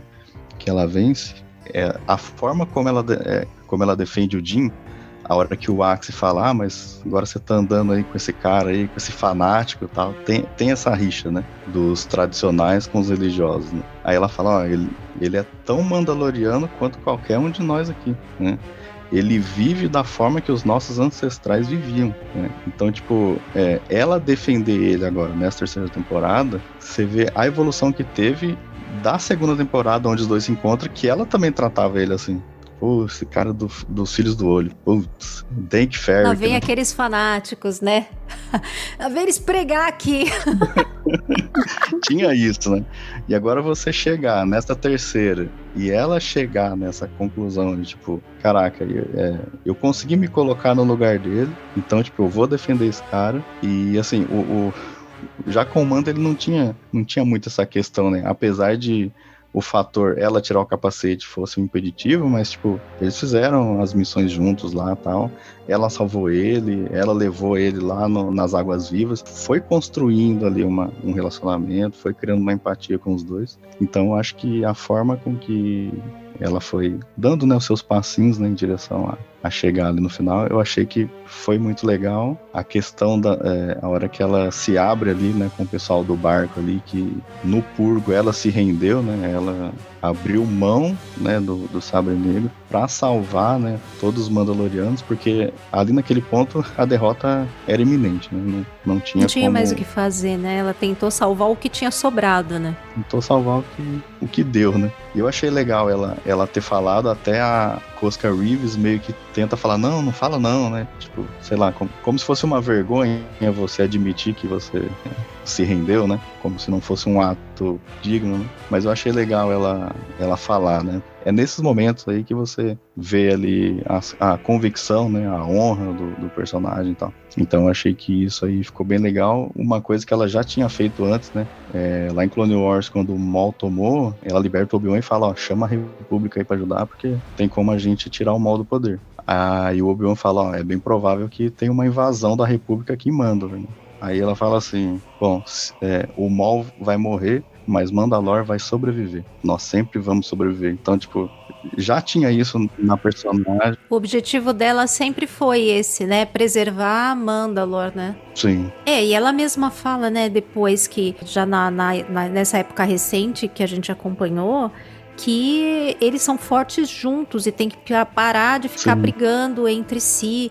Acho que essa questão dela preservar os Mandalorianos, ela também começa a levar para esse lado, né? Que eu acho que ficou uma lição da irmã dela também nesse sentido, de que Sim e ela direcionou, eu acho, a questão do que a irmã dela acreditava, mas focado ali nos próprios Mandalorianos, deles pararem de brigar entre si. Não é que eles não podem se defender ou ser um povo lutador, guerreiro, mas eles têm que parar de lutar entre si e se unificar para serem mais fortes. Várias vezes na temporada, né? Tem essa essa fala de que eles são mais fortes juntos, né? O último episódio reforça isso bastante também. Hum. Eu vi, assim, vários comentários que eu achei tão estranhos, assim, do tipo, ai, ah, a temporada foi meio perdida, ou atirou para todo lado, não sabia para onde ia. Não sei, me pareceu tão claro desde o comecinho que a temporada era toda sobre retomar Mandalor e sobre a jornada dos Mandalorianos e, e da, da ascensão da, da Bocatan e de como ela foi conquistando essa liderança passo a passo, com os filhos do olho, ajudando o filho do, do Paz Vizsla, com os outros lá lutando e vencendo, enfim, conquistando ainda mais a confiança do, do Mando também, né, que virou o seu cavaleiro de armadura brilhante ali, jurou sua espada e tudo mais para ela. E, então, sei, isso para mim ficou é uma linha tão clara de história na, na temporada. Eu, eu juro para vocês que eu não consigo entender esses comentários que as pessoas têm feito em relação a essa terceira temporada. Eu, eu juro que eu, eu não entendo. Talvez porque não seja a história, como até a Bruna falou, que estavam esperando ver que era uma história muito focada no e na jornada dele com o Grogo. Mas a jornada do Dean com o Grogo sempre foi meio essa, assim. Eles sempre foram cumprindo missões, ou alguém estava atrás do Grogo. O Grogo sempre teve esse papel secundário desde o início. Ele sempre foi ali o, o chaveirinho do mando. Isso não mudou. O que mudou é que ele tá crescendo aos poucos, vai adquirindo alguma habilidade, mas não tem como ele ter assim um protagonismo muito diferente do, do que acontece. Eu, eu sinceramente eu não entendo. O que, que, vocês acham? Vocês veem que tem essa linha clara de história ou vocês concordam com isso que pareceu meio perdido o rumo da temporada? O que, que você acha, Bruna? Você ouviu também esse tipo de comentário? Eu ouvi bastante, porque eu tento sair bastante da nossa bolha de fãs de Star Wars para ver o que, que o povo anda falando por aí. E eu vi, ouvi muito esse tipo de coisa e para mim não fez nenhum sentido. Pois é, assim, eu acho que em todos, gente, sério, eu vou até falar. Eu assisti, eu, quando eu tava ouvindo esses comentários de Mandalorian, da terceira temporada, eu lembrei quando o pessoal reclamava de Discovery. Desculpa citar Star Trek de novo, mas aconteceu isso lá também. Eu me lembro, eu tô atrasada em Discovery, mas eu peguei umas fases assim. Sim, o pessoal reclamava muito, porque, ai, parece perdido, porque é episódico, porque tem uma linha, porque tem uma história, não sei o quê. E eu vi as mesmas informações. Ai, porque tem muito episódio fechado, Ai, porque isso aqui não, não casa com a história. Ai, porque eu quero ver mais do Jim, porque eu quero ver do, mais do Drogo. Gente, eu sinceramente não vi isso. Eu até acho que teve uma live que a gente gravou. Do, eu tava super empolgada com aquele episódio do Jack Black, né? Eu nem vi comentário aquele dia porque eu sabia que ia ser um episódio que todo mundo ia reclamar. Mas foi tão legal, assim, foi um episódio tão fechadinho e assim, tão bacana de se ver a história ali de um povo diferente e de, de, de, uma história diferente, e você vê os dois cavaleiros ali juntos, e era um episódio com tanto significado, e eu acho que sabe o que é o problema, na minha opinião, muito humilde, porque eu realmente não entendo nada de cinema, eu sou fã mesmo, que sento para assistir curtir e me divertir. Eu acho que Star Wars o povo tá acostumado com filme. Então ele quer ver ali na série um meio que um filme. Quando você tá falando de uma série para ter continuidade, ter várias temporadas, tem que lembrar de série que tem várias temporadas. Big Bang Theory, Grey's Anatomy, essas séries aí que duram pra caramba, tem os episódios fechadinhos e elas são mais devagares mesmo. E acho que às vezes a gente tem esse barco que a gente tá muito acostumado em ver uma história de um filme, uma, quer trazer esse, esse sentimento pra série. Acho que esse é o problema. Por isso que muita gente reclama. Eu, sinceramente, gosto de série episódica, fechadinha em alguns aspectos. Claro que eu, às vezes você quer ver avançar, que nem tem episódio que não me agrada tanto. Aquele do Doutor lá foi um que eu, eu, eu até falei, ah, podia ter sido diferente, queria ver outra coisa, porque pra mim não agregou tanto na história aquilo. Mas já a história, o episódio do Jack Black foi uma história, um episódio fechadinho, eu já eu gostei muito. Mas eu acho que o problema do fã de Star Wars e dessa reclamação da terceira temporada é porque eu acho que eles quiseram dar um ar de série mesmo e não de filme, e o povo estranhou, sabe? Eu, eu sinceramente, foi. Eu acho que pode ter sido isso. E o povo é chato, né, gente? Vamos falar a verdade. Porque, mas as outras temporadas elas já são bem assim, ar de série. Sim. Mandalorian sempre teve arcos pequenos e arco, um arcão maior que vai se desenvolvendo de pingadinho. Desde lá da primeira temporada, vai, a história grande, ela vai andando de pingadinho. Isso sempre foi assim. Mas o ponto focal é o Mandaloriano na história. É o, Isso, é o Jim. É. E agora a gente tá falando de uma história onde ela quer avançar para um povo mandaloriano. Uhum. Teve uma. A, a, a, gente até já falou sobre isso. Assim, eu acho que hoje a série não deveria ser mais o Mandaloriano, seria de, ser os Mandalorianos, ou tipo o povo Mandaloriano. Porque eu acho que ela caminhou para esse lado e eu, sinceramente, gostei muito. É que o título da série, ela deixa isso totalmente em aberto. O próprio é, título exato. não fecha isso assim. No inglês, é a mesma coisa. Uhum. O, o né, The Mandalorian ali pode ser genérico. Não, não, não necessariamente é um Mandaloriano. E acho que a fala da Bocatan, que até o Tuck citou, quando ela fala lá pro cara, não, ele é tão Mandaloriano quanto você, é no sentido exatamente disso. Tipo, a gente está conhecendo agora o povo mandaloriano, ninguém sabia. Por exemplo, brasileiro é filho de brasileiro. Então, agora a gente sabe que mandaloriano não necessariamente vai ser filho de mandaloriano. Então, ela trouxe, assim, umas coisas diferentes para a série e, e, expandiu. E talvez acho que isso tenha incomodado alguns fãs e por isso que o povo falou que ela estava perdida. Na verdade, é porque ela quer expandir. E espero que continue assim expandindo pra gente conhecer mais. Que eu tive uma meio um insight agora, um negócio que eu não tinha pensado? Porque o Jin, ele é dos filhos do olho. E me parece que é muito foco dos filhos do olho a regimentar filhos justamente. Uhum. Por isso que a questão dos Foundlings é tão importante e tão central para esta facção. Uhum. Porque eles são justamente os filhos do olho. É, entendem onde eu tô querendo chegar? Eu nunca tinha pensado por esse é lado, sabe? Que eles têm é, tanta importância com a questão dos foundings e tudo mais, porque é uma maneira de construir um grande clã, um, uh, expandir os Mandalorianos, reconstruir, né, os Mandalorianos que se perderam muitos. Então, acho que é uma missão dos filhos do olho, isso, inclusive, de espalhar o credo e agregar Mandalorianos. E aí o nome de Filhos do Olho, inclusive, é, combina muito com isso. Hum, total. Exatamente. Lá na primeira temporada ainda, quando o Jim traz aqueles pagamentos, né, que ele, que ele recebe em Beskar, ele sempre fala que uma parte é para os Foundlings, né? E a Armeira Uhum. fala como deve ser. Agora eu não tô lembrado se é na primeira ou na terceira que a Armeira fala que é, os Foundlings são o futuro. Então Acho sempre que é na quando eles terceira, eu acho. Talvez. então, sempre quando eles, eles recebem um pagamento, eles guardam uma parte para os Foundlings. É muito importante. Tanto que quando a Bocatan salva o filho do, do Paz Vizsla, e ela retorna, né? A Armira fala: ó, você fez o, o, o feito de maior significado Mais ou de maior valoroso, né? importância, Uhum. que foi salvar um- a vida de um Foundling. Então, Uhum. tipo, isso, isso é realmente uma das bases da doutrina é que, tipo, se você acha, você é responsável por ele, você vai fazer ele crescer, tudo que a gente recebe, uma parte vai para eles. Então, tipo, né, eles têm esse ecossistema aí que, que vai é, agregando, né?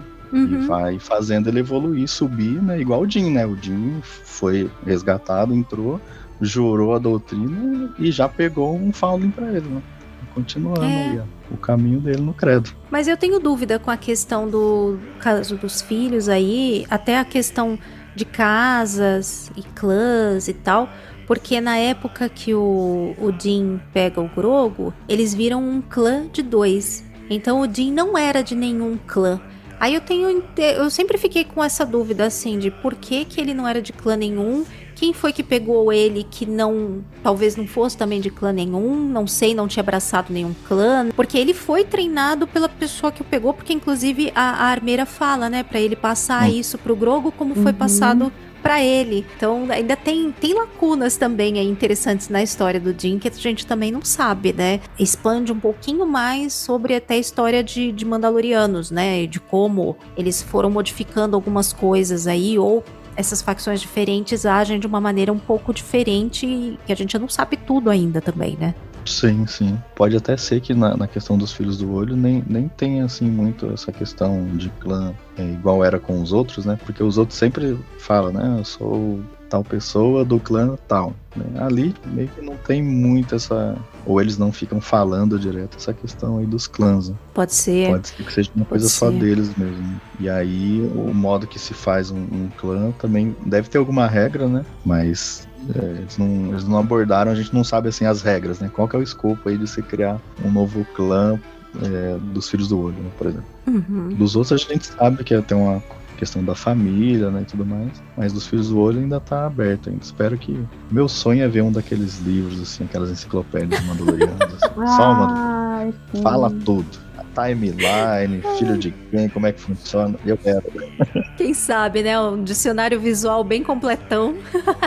Nossa, precisava, viu? Porque tem muita coisa em aberto. Assim. Mas então, ó, o Sam descreveu exatamente o meu sentimento com, a- com essa terceira temporada. É o início de um dicionário, tipo, desses visuais. A gente começou ali e eu espero que eles continuem e, e tragam esses detalhes pra nós. E, É. e assim, eu, eu de verdade, gente, eu, eu acho que por mais hum, de tanto de, de reclamação aí, mas assim, eu achei que a terceira temporada abriu muito bem esse leque aí do nosso futuro dicionário. Uhum, agregou tanta coisa, né? Explicou Sim. muita coisa que estava em aberto, agregou muita coisa, é, avançou bastante a história, né? Deixou num ponto muito diferente do início da temporada. Sim. Avançou Uhum. demais a história. Você vê agora Mandalor tem o seu planeta de volta para ser reconstruído. Então, isso é um, é um ponto muito importante se for pensar no lore né, de Star Wars. Uhum.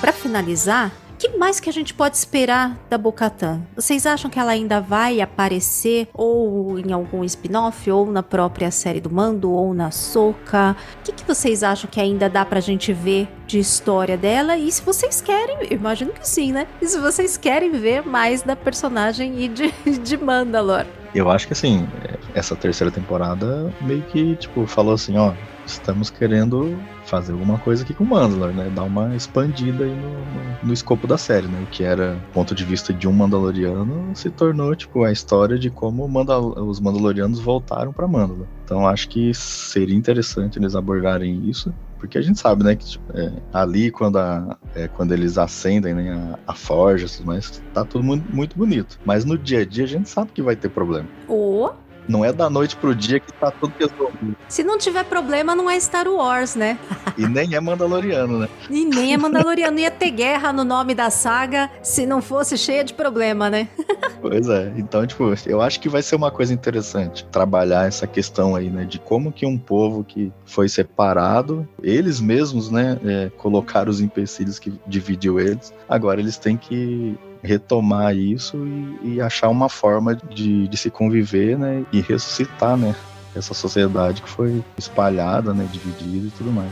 Eu acho que é interessante. O que me deixa na dúvida é se eles vão ficar assim com The Mandalorian, tratando tudo junto, ou se não seria a hora de talvez derivar a série The Mandalorian segue com o Mando, né, fazendo suas missões e tal. Eventualmente pode fazer o crossover das séries, mas você criar uma série derivada para tratar só os Mandalorianos, o Bo-Katan, é, se não fosse dessa forma, eu gostaria muito de uma série antológica da Bocatan, sabe? Dar uma preenchida nas lacunas, até para o pessoal conhecer mais a Bocatan, tá? Eu acho que seria interessante também. Já tem a nome da série do Sam, é Canção, é o nome do nosso episódio, da Lady Creed, entendeu?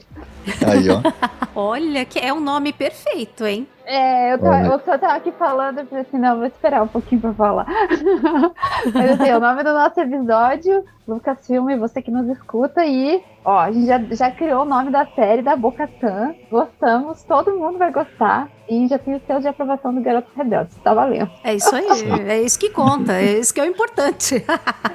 eu não sei o que, que a gente desaprova, sabe? Porque eu e a Kátia, acho que a gente é as passadoras de pano do universo. Mas tudo bem. Ó, o dia que eu começar a desaprovar mais do que aprovar, eu vou pular fora. Exatamente. Eu não vou ficar acompanhando uma saga para ficar me aborrecendo, sabe? Se eu não gostar de 8 em 10 coisas que saem, eu não vou mais fazer isso, não. de verdade, porque, gente, dá muito trabalho. É a gente faz com falar. muito amor e porque a gente gosta e porque a gente se diverte. Se for para ficar assistindo as coisas sofrendo, ah, não, vamos fazer outra coisa, né, gente? Aí não, não dá, né? é verdade. Eu ia falar exatamente isso, que dá muito trabalho você pensar em pau. A Kátia, então, que edita, gente, eu não edito, eu só, eu, eu só invento as modas. Não sou eu, não, é, a, é a KT2 que edita. É, eu invento as modas e a Kátia edita, a KT2 edita. e o que, que, você espera da, da Bocatã aí pra frente, Bruna? Nossa, lembra que eu já falei que eu quero ver uma série dos Mandalorianos? Mas eu, eu sinceramente, eu, eu, eu sou adepta da ideia do, do, do Sam. E eu acho que eles poderiam fazer isso com vários outros personagens de Star Wars, assim, tipo, é uma série contando a história mais focado nele, mas avançando mais nas histórias, como vai ter a série da Soca, provavelmente é o John é focado na Soca, mas eles vão, vão avançar na história de Rebels. Se tiver, se continuar a série A, é, Mandalorian, né, do povo mandaloriano, pra mim tá show. Mas, ah, não, a gente vai continuar focando no Dino e no, no chaveirinho dele, que é o Grogu. Então, beleza. Então faz uma série da, da, da Bocatã, porque a gente quer saber o que, que vai sendo feito em Mandaloriano. Porque não, de, não deixe essa, essa chave aberta, tipo, essa porta aberta, né? A gente quer muito ver o que já aconteceu lá. Então eu espero, sinceramente, que venha em forma de live action, porque eu achei, eu achei a atriz sensacional, gostei muito de ver. Em live action trouxe uma emoção que às vezes a gente não tem na animação. Mas se vir em animação, ou vir em livro, vir em HQ, a gente, a gente aceita do mesmo jeito. Mas eu espero que não morra do jeito que estava, entendeu? Tipo, não, por mais que a cena foi linda, eles, eles é, acendendo lá a grande forja, eles mostraram, gente, o, o mitossauro lá embaixo. Quase falei minotauro de novo. O mitossauro lá embaixo. gente, é assim, eu fiquei naquela, falei, porque eu, assim, fazendo um puta de um parênteses, mas eu queria muito ter visto a Bocatã é, montando o mitossauro. E mostrar o bicho no final da terceira temporada e não me trazer uma, uma quarta temporada, ou sei lá, outra série dela, montando o bicho, que eu acho que ela merece, é fechar com chave de ouro, eu vou ficar muito triste. Eu quero muito ver isso. Porque eu acho que se não for pra mostrar ela montando o bicho, pra que mostrar o bicho, entende? Tipo, não, não, Porque o bicho tem ligação com o Grogo. A gente tem que ter paciência. Ah, não, Kátia. Não, não, não concordo. O, o, o Favrone aí, o Favrone Verso, tá construindo as coisas pensando bem lá na frente, devagarinho. Ah, não, não tenha pressa. Não tenha pressa, viu? Porque eles estão jogando a história longa. Eu não concordo com essa ideia aí. Tá? Eu, eu, sinceramente, eu acho que, assim, eu até entendo a brincadeira, mas eu, eu acho que vai ficar muito mais bonito e eu acho que é um símbolo pra personagem que, porra, lutou todo esse tempo. Eu acho que dos Mandalorianos ela é, a, é a que mais sofreu, assim. Eu acho que é um, é um símbolo que ela merecia montar, de verdade. De todos os Mandalorianos, ela merecia montar. Por isso que eu espero de verdade que continuem com a história dela. Eu não sei, viu? Eu tenho impressão de que eles vão abordar, porque tem muitas respostas que ainda precisam ser dadas, né? Já que a gente já sabe lá na frente, que é sempre o mal de Star Wars, é sempre esse, né? Ficar trabalhando com o prequel das coisas. Ai, gente, eu não sei quando é que vão parar com isso. Tem que fica contando um pouquinho lá na frente e depois tem que ficar voltando porque deixou um monte de coisa sem explicar, né? Não sei quando é que vai acabar isso, acho que nunca, né? Tá, na, tá no DNA de Star Wars, vai ficar para sempre. Mas tem perguntas importantes para serem respondidas, mas talvez eles continuem meio nesse estilo de ir interseccionando as histórias e aproveitando para ir mostrando um pouco de como tá aqui, como tá ali, como tá lá. Então tem a série do Mando, alguma coisa acontece que acaba indo para Mandalore, ou que acaba precisando da Bocatã, ou que acaba, sabe? A própria direção da série do Mandaloriano para o futuro, que tá agora vai estar tá super super ligada com os Rangers. A gente sabe que o Império não quer que Mandalor volte também por ser uma potência de uhum. guerreiros, pode oferecer uma ameaça muito real. Então, isso pode interseccionar muito bem com Rangers. Como isso, esse plot vai ter muita ligação com essa coisa do Império, e o Império também não vai querer deixar que Mandalor se reerga, pode ter pontos aí de encontro entre os temas que essas séries vão que eles vão acabar abordando. Eu acho um pouco difícil eles fazerem uma coisa separada só da Bocatan e de Mandalore. Eu acho que vai ficar mais nessa assim de em outras séries eles irem aproveitando para ir mostrando do que fazendo. Talvez, eu, eu gosto da ideia também de spin-off, de minissérie, como foi, por exemplo, o Book of Boba, apesar que acho que o Book of Boba até vai ter continuação, andam falando aí, talvez. Não sei, né? Talvez tenha uma segunda temporada, mas eu gosto de que poderiam fazer capítulos desses tipo livros, como o livro de Boba Fett, de outras coisas para explicar mais, mas eu não sei se eles vão por aí. Do que foi anunciado até agora, não parece muito que vai para essa direção não. Vamos aguardar para ver quais vão ser. Mas acho que uma certeza a gente pode ter. A gente vai ver mais Bocatã. Não vai ter como não ver, né? Sim, é. Ponto sem retorno. Essa certeza de que a gente vai continuar vendo a nossa querida Lady Crazy, que a canção dela não está terminada, está só começando a ser escrita, nós vamos encerrando o nosso episódio e passando para os nossos recadinhos e indicações. Temos uma novidade a partir desse episódio, nós vamos começar a dar indicações para vocês, amigos ouvintes. A gente, além de ficar falando de Star Wars, passando pano para tudo, dizendo que tudo é bom, a gente também vai compartilhar com vocês outras outras coisas que a gente faz a mesma coisa e gosta também. E pegamos o Sam de surpresa, né? Ele não deve ter trazido nenhuma indicação, mas você pode ir pensando aí enquanto eu e a Bruna falamos.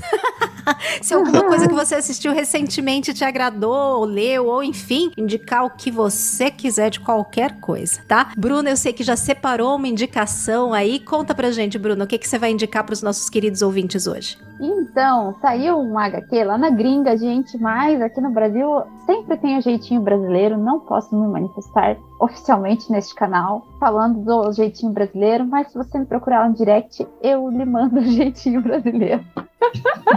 tá bom? Mas assim, saiu uma HQ chamada Star Wars Império Oculto, muito legal. Quem gosta do episódio 9 ou quem não gosta e quer saber mais sobre os Cavaleiros de Rain, se essa HQ conta um pouquinho do, do, envolvimento deles com a Kira, com o Palpatine, com o nosso querido e amado Darth Vader, é uma HQ muito legal, que chama, eu nem sei se falei já o nome, Star Wars Império Oculto, muito bacana, É, saiu esses dias aí, eu li, eu falei, nossa. Que mistureba, hein? E ela tenta passar a perna no Palpatine. Kira com Cavaleiros de Rain, com Darth Vader, com Palpatine, conseguiram enfiar tudo na mesma HQ. Muito bom, hein? É muito legal. E assim, super recomendo. E se você leu ou for ler, conta pra nós o que você achou dessa HQ lá no nosso direct. Gente, do jeitinho brasileiro só no direct, por favor. Não, não posso passar. Eu já ia falar já, mas tudo bem. É melhor perguntar ah, então, em é. privado. É. Eu hoje vou indicar para vocês duas coisinhas. Duas coisas de fantasia, porque adoro, enfim, adoro fantasia não só de Star Wars, mas de outros tipos também. É, indico quem ainda não foi assistir Dungeons and Dragons. Ah, muito bom! Honra entre rebeldes, honra entre ladrões, tá? Porque o nome é entre ladrões, essas tradução besta brasileira aí, que, que, que rebeldes, ladrões. E olha que tem rebeldes no nome, né? E tem rebeldes no nome, né, Bruna? Olha, nem tinha me ligado. É. Tudo bem, fica lá, honra entre rebeldes, tá bom, deixa assim. O filme é excelente, gente. É muito divertido. Não foi muito bem vendido. O marketing, eu acho que, apesar de terem gasto muito dinheiro, não sei, não souberam vender a ideia bem do filme. Então eu sei que não tá assim sendo é, falado ou assistido, mas todo mundo que tá indo ver tá curtindo muito porque é um filme extremamente divertido. Você não precisa conhecer nada de RPG, de jogos, de Caverna do Dragão, de nada disso. É uma história de aventura, de fantasia super divertida divertida, super bem feita, personagens divertidos, carismáticos, efeitos especiais excelentes. Lindos! Lindos. Personagens lindos. E eu ia falar um monte de gente linda ainda por cima participando, assim. No mínimo, seus olhos vão ficar felizes. Então, vai assistir Exatamente. se você não foi ainda, porque Dungeons and Dragons é divertidíssimo. E também chegou a segunda temporada de Sweet Tooth que é a série adaptada dos quadrinhos que conta a história lá de uma um futuro apocalíptico em que uh, surge um vírus e crianças começam a nascer misturadas com bichos, né? Híbridos de pessoas humanas com animais. E a série é muito bem adaptada, é muito fofinha e ao mesmo tempo tem coisas pesadíssimas. Não é infantil, não é assim super violenta, mas os temas são pesados. Mas ela é muito legal, a história é muito rica, assim, e fala muito com a nossa realidade, eu acho, hoje também. Então eu indico bastante, eu tô quase terminando a segunda temporada e eu achei a segunda temporada também muito boa. É, já ouvi que tem confirmação da terceira, que foi filmada inclusive junto com a segunda. É bom porque tem um monte de criança no elenco, tem que fazer rápido, porque senão, né, a, tem que avançar na história, no tempo, para justificar, né, crescimento. E às vezes tem histórias que não dá para fazer isso. Assistam e a terceira temporada vai ser a última, então vai ter uma história fechadinha, bonitinha. Se você não começou a ver ainda, recomendo que veja Sweet Tooth da Netflix. Conseguiu pensar em alguma indicação, Sam, enquanto a gente tava tagarelando aqui? pensei, pensei. É, vou dar uma indicação aí de uma animação da Netflix, inclusive. Uma série animada que é baseada num, num jogo famoso aí de, de caçador de vampiro. Então a série chama Castlevania. Ah. Tem quatro temporadas. Inclusive tem a, a voz da atriz que faz a armeira, a Emily Swallow. Ela. Ah, é?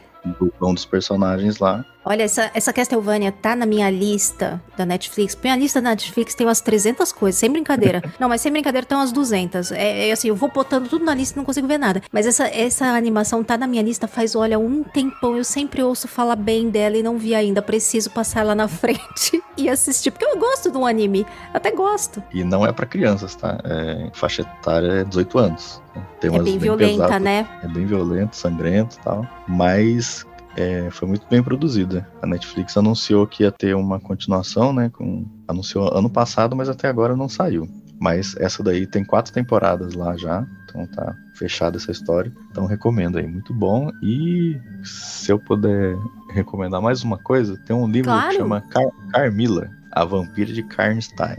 Caramba! Que eu, que eu li por conta do Castlevania, que tem um personagem que chama Carmila. Aí eu achei o livro, acabei comprando o livro. A história, assim, é de 1800 e lá vai cacetada. É uma das primeiras histórias sobre vampiros. É muito interessante, é bem rápido o livro, bem curtinho. Você consegue comprar baratinho aí na Amazon direto, tá em promoção. Muito bom, uma leitura assim, bem legal mesmo. Então, Castlevania e Carmila, minhas recomendações. Ai, muito legal. Oh. Se quiser depois mandar o nome do livro e o autor direitinho, eu coloco no. É, coloco no, na descrição do, do episódio como indicação. É, então, já que todo mundo falou de duas indicações, eu lembrei de uma coisa, gente. esse Diga mais uma. Daniel. Cara, Cavaleiros do Zodíaco foi um filme muito legal. Eu fui assistir. Você assim, foi? Fui, fui com a, com a Cecília. Gente, é um filme. Eu vi o povo falando mal no grupo, eu fiquei muito puta. Sim, teve gente que assim, simplesmente disse que foi a pior coisa da vida. Gente, eu cresci vendo Cavaleiros do Zodíaco, também. juro. Meu tio, ele, assim, era fascinado e eu não tinha nada pra fazer, era sozinha. E eu assistia Cavaleiros do Zodíaco, da... eu era apaixonada pelo Shiryu. Sabe aquele crush, teu primeiro crush? Então, meu primeiro crush foi o Shiryu, gente. Que coisa, né? O meu era o Yoga. Eu, e eu gostei muito do filme, viu? Quem falou mal, eu acho que não viu com os olhos muito bons. Eu achei o filme bem legal e espero ter continuação. Olha, ô Bruna, assim você não faz um bom serviço pra gente, porque já falam que a gente passa pano e gosta de tudo. Aí tu vem falar de Cavaleiros do Zodíaco, que as pessoas estão dizendo que é a pior coisa do universo. e você me vem falar, falar bem. Assim, assim, a Ah, nossa gente. reputação vai pro brejo de uma vez agora, Bruna. Gente, é, assim, o povo, é que assim, o povo tá virando crítico de cinema. Quem é que vai acreditar no que a gente fala? Até minha mãe, que tem 52, ou 51, 52, agora não lembro. Cara, ela não gosta das coisas, ela ficou vidrada no filme, o cinema inteiro, que eu levei minha mãe junto. Caramba, vou ter que ver mesmo? Sério? Tá bom, eu vou. E ela adorou o filme, ela, será que vai sair? Eu gostei muito, assim, e de- minha mãe gostou, e ela, e ela não gosta das coisas. Ela falou assim, será que vai sair o próximo? Quando será que sai o próximo? E o filme é bom. Eu acho, assim, que o povo tá sendo muito injusto. Eu gostei muito. Mas você sabe, é por isso que eu falo, às vezes, mesmo as pessoas falando mal de algumas coisas, eu gosto de ter a minha opinião. Se eu tô- Uhum. assim, se eu não tô com vontade de ver, eu geralmente eu me guio mais por opiniões boas. Assim, se uma pessoa, se estão falando, ah, isso é muito bom de ver, tá, eu me motivo, vou ver. Se eu não tinha muita intenção. Agora, se alguma coisa eu já tinha intenção, já tava interessada, é alguma coisa que eu curto, eu prefiro ir ver. Mesmo que as pessoas estejam falando mal, pra ter a minha própria opinião, sabe? Porque muitas vezes a gente realmente não concorda com o que os outros estão achando e deixar de ver uma coisa que você tá afim porque estão falando que não é legal, né? Falando mal, aí realmente eu também não acho, não acho bom, não. Então eu já tava mais ou menos inclinada a ir ver. Vamos ver, Bruna, se dessa vez a gente concorda. Vamos ver. Ai, Ou se vai ser a gente, nossa é primeira legal. discordância. Ah, pelo menos, ó, assim, vai lá e curte. Ah, eu, eu, eu já vou com essas coisas, já vou com pouca expectativa, vou pra me divertir, eu não vou ficar, vou para ficar analisando e criticando, porque não é meu serviço. Quem tem esse serviço de criticar é que vai lá profissionalmente, presta atenção nos detalhes. Eu vou mesmo pra me divertir, então, né, é, eu, eu não vou ver certamente com os mesmos olhos. Mas essas foram as nossas indicações por hoje, pessoal. Espero que vocês curtam e se assistirem alguma coisa aí e acharem legal, se virem o Cavaleiros e discordarem ou concordarem com a Bruna, comenta. comenta pra Manda no gente. direct. Manda no nosso direct. E comente também o que você acha da história e da jornada da Bocatan. Se você gosta da personagem, o que você ainda quer ver dela, se gostou da jornada dela em Mandalorian. Então comenta aí nos nossos episódios, inclusive agora dá pra comentar também lá no Spotify. A gente tem ficado de olho pra ver se alguém entra comentários lá. E inclusive nós temos aqui um comentário importado. Comentário internacional, porque nós temos fã-clube agora fora do Brasil, né, Bruna? Nós estamos muito é, chiques. lá de Portugal. Nós chegamos lá em Portugal.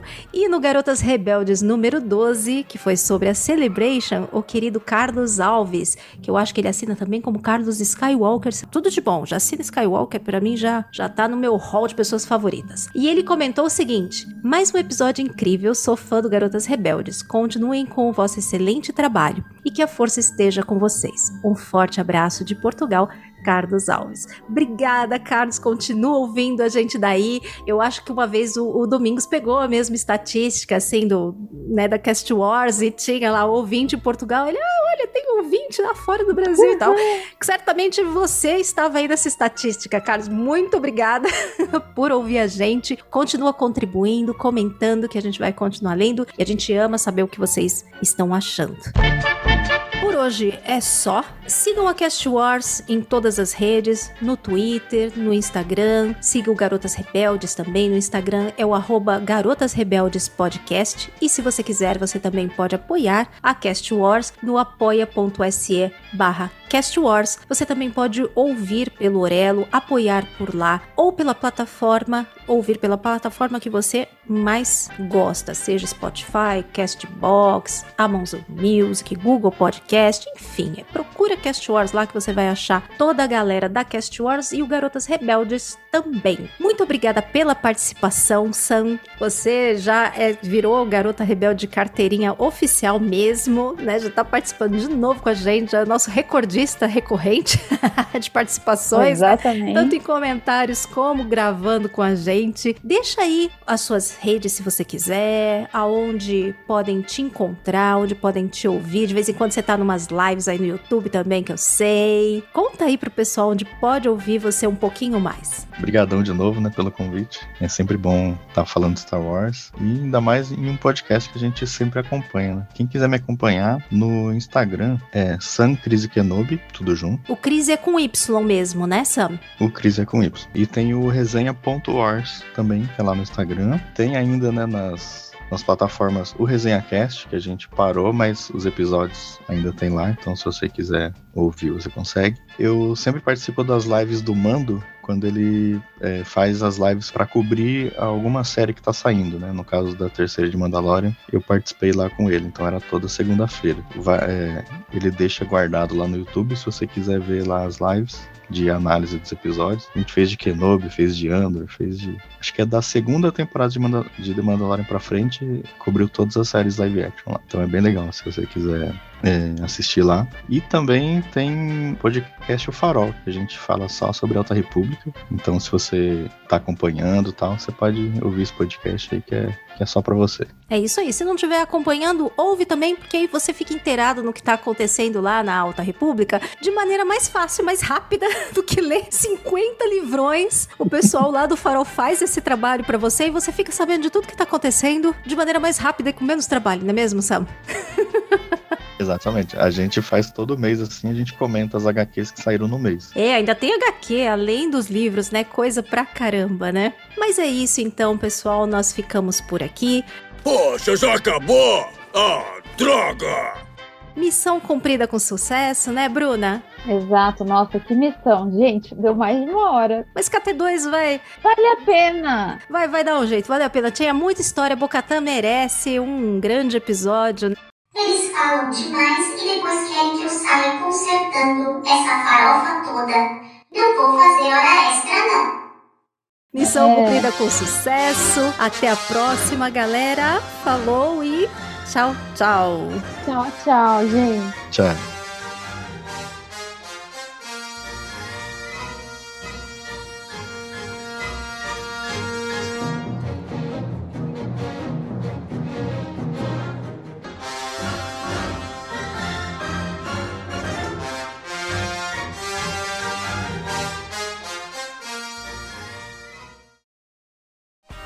Esse podcast faz parte da Cast Wars Podcast Network.